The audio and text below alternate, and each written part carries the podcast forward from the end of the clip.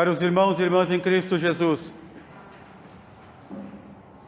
imediatamente após a solenidade de Pentecostes, a vinda daquele que foi prometido para consolação, guarda e instrução da Igreja, o Divino Espírito Santo, nós celebramos esta memória, solenidade da Santíssima Trindade, o grande, grandioso mistério da nossa fé.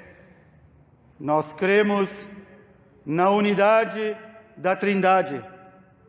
Nós cremos que Deus se revelou como Pai, Filho e Espírito Santo. E como Pai, Filho e Espírito Santo, desenvolve a sua ação em nós e no mundo. Nós ouvimos já na primeira leitura o livro dos Provérbios falando de forma tão poética e tão bela sobre a sabedoria de Deus. A sabedoria de Deus que estava presente, está presente com ele desde antes da criação do mundo. E essa sabedoria é narrada como que com traços humanos. Ao final deste pequeno trecho, ouvimos que esta sabedoria de Deus estava junto com ele quando ele criava todas as coisas. Que esta sabedoria brincava na superfície da terra e alegrava-se de estar com a humanidade. São formas poéticas e belas de dizer que esta sabedoria de Deus perpassa toda a criação. Que Deus, que se revela como nosso Pai, não criou as coisas e as abandonou, mas as fez da melhor forma possível o melhor mundo possível para um ser que ele resolveu criar.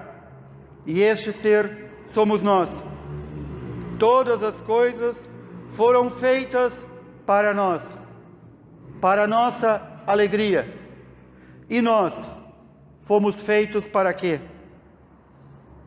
Diante de tanto sofrimento que o ser humano cria no mundo, das guerras, fomes, dissensões e tantas coisas más que vemos. Quantos que, ao não conhecer a Deus, desanimam, ou então, por não conhecer a Deus, dizem: Deus é mau, criou-nos para sofrer. Quando, no plano do melhor mundo possível e das melhores coisas, para a sua criatura mais perfeita, ele criou tudo em perfeição. Não foi do plano de Deus que tudo desandasse. Foi porque o ser humano não cumpriu aquilo que foi para o qual foi preparado.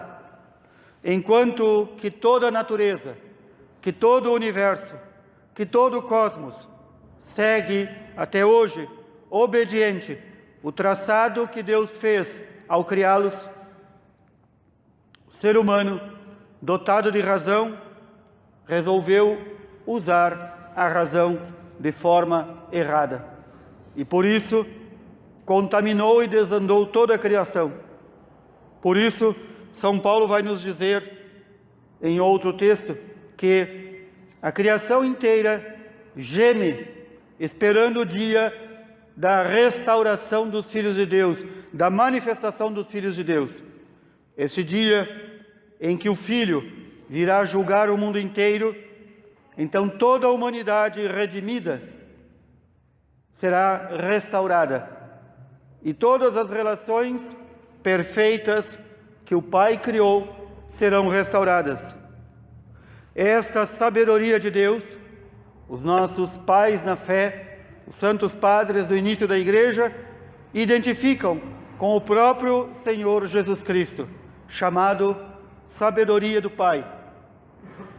É Ele que está ali, junto ao Pai e o sopro, o Espírito Santo, para criar todas as coisas.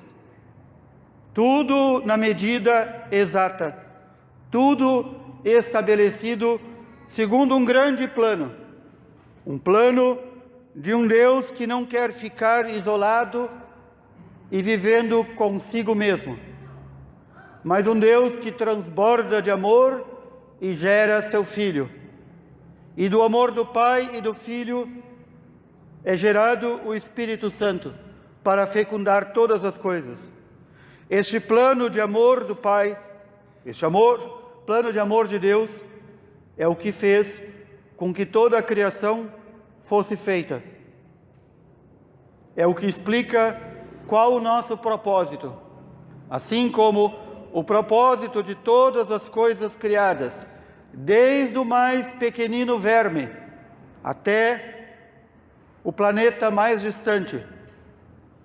Tudo foi criado e nós também para dar glória a Deus.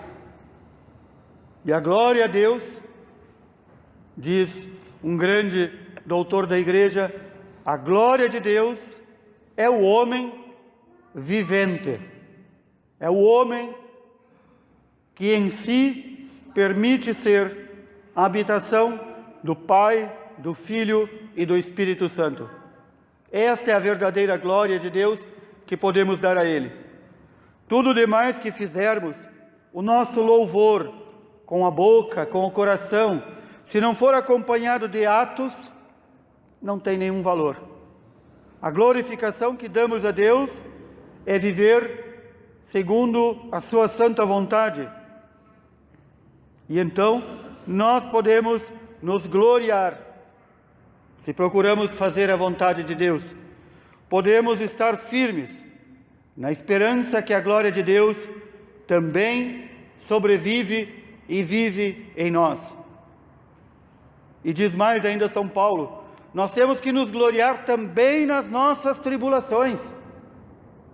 Quantas vezes eu tenho que dizer, quando digo as últimas palavras aos entes queridos e aquelas pessoas que perderam alguém, também neste momento nós devemos dar glória a Deus, também na dor, também no sofrimento, porque tudo isso são tribulações.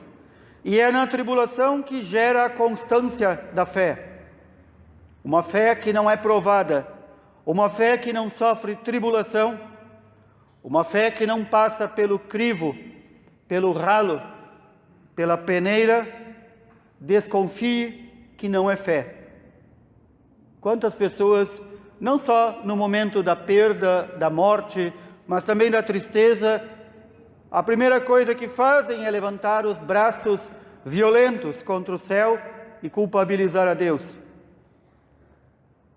Não entenderam porque não conhecem quem é Deus.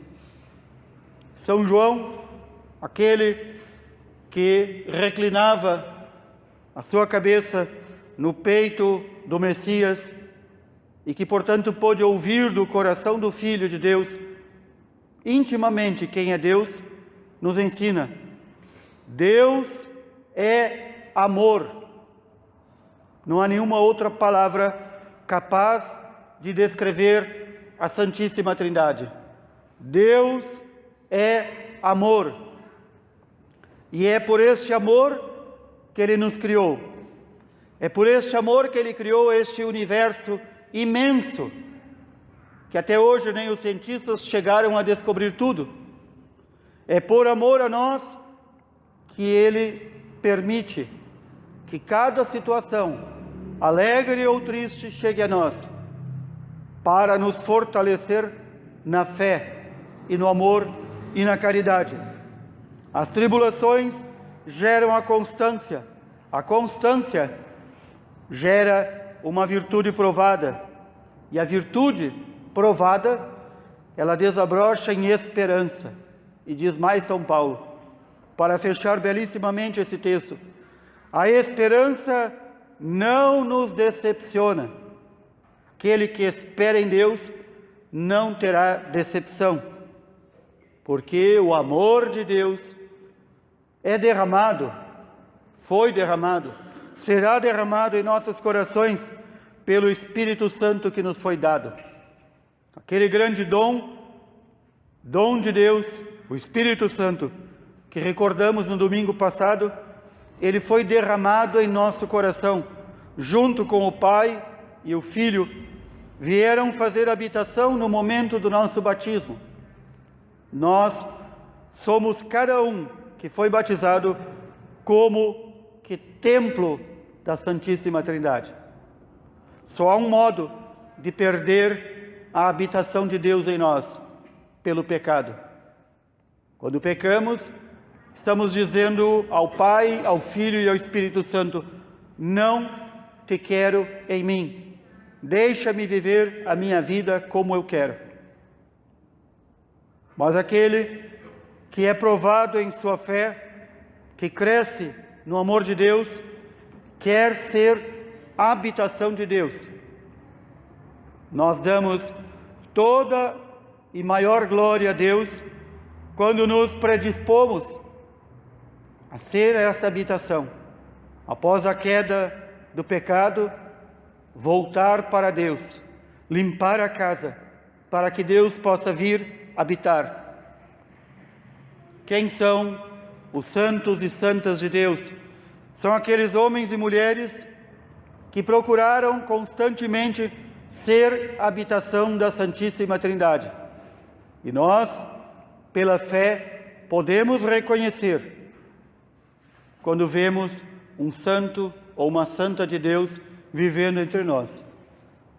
O Espírito Santo que esclarece e ilumina, é Ele também que faz com que o amor do Pai e do Filho e dele, Espírito Santo, cresçam em nós.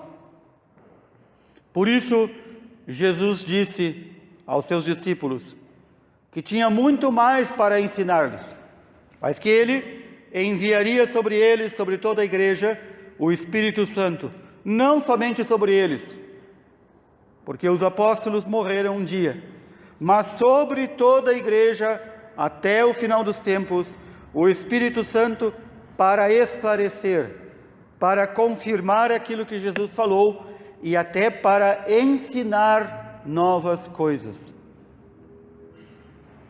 É por isso que a igreja com o passar dos milênios, cresce no entendimento da verdade de Deus.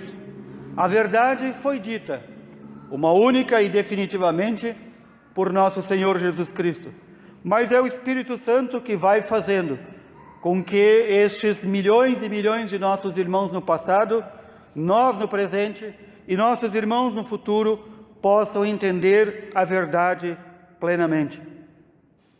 Porque o Espírito Santo não vem para ensinar coisas suas, mas vem para conduzir a plena verdade.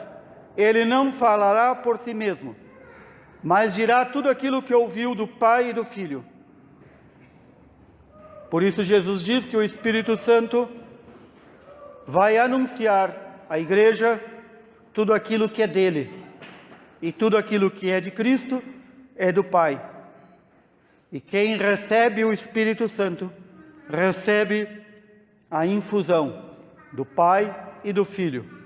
E quem recebe o Espírito Santo, recebe toda a plenitude da verdade.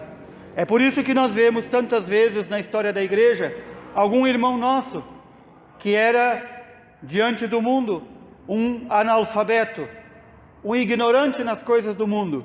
No entanto, diante das coisas de Deus, ensinava, pregava, vivia muito mais perfeitamente que os doutores, que os sábios deste mundo, porque este possuía o Espírito Santo. Este havia deixado que o Espírito Santo fizesse a sua habitação. Domingo passado, recordávamos aquele belo símbolo do Espírito Santo, a pomba, e recordávamos também daquele belo símbolo que os pais da igreja, os doutores da igreja no início diziam. O Espírito Santo usa o símbolo de uma pomba, animal dócil, mas animal também muito arisco. E nós podemos afugentar o Espírito Santo com nossos pecados. E se perdermos o Espírito Santo, cada um de nós, se perdermos pelo pecado, se a igreja perder o Espírito Santo, então estamos perdidos.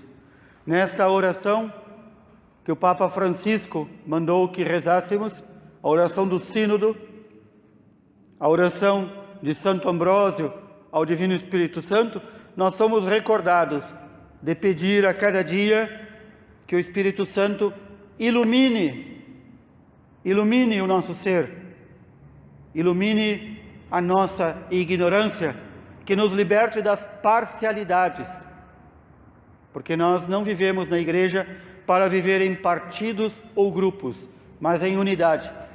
E é por isso que ao término de cada oração que nós elevamos ao Pai, nós pedimos a mediação de nosso Senhor Jesus Cristo.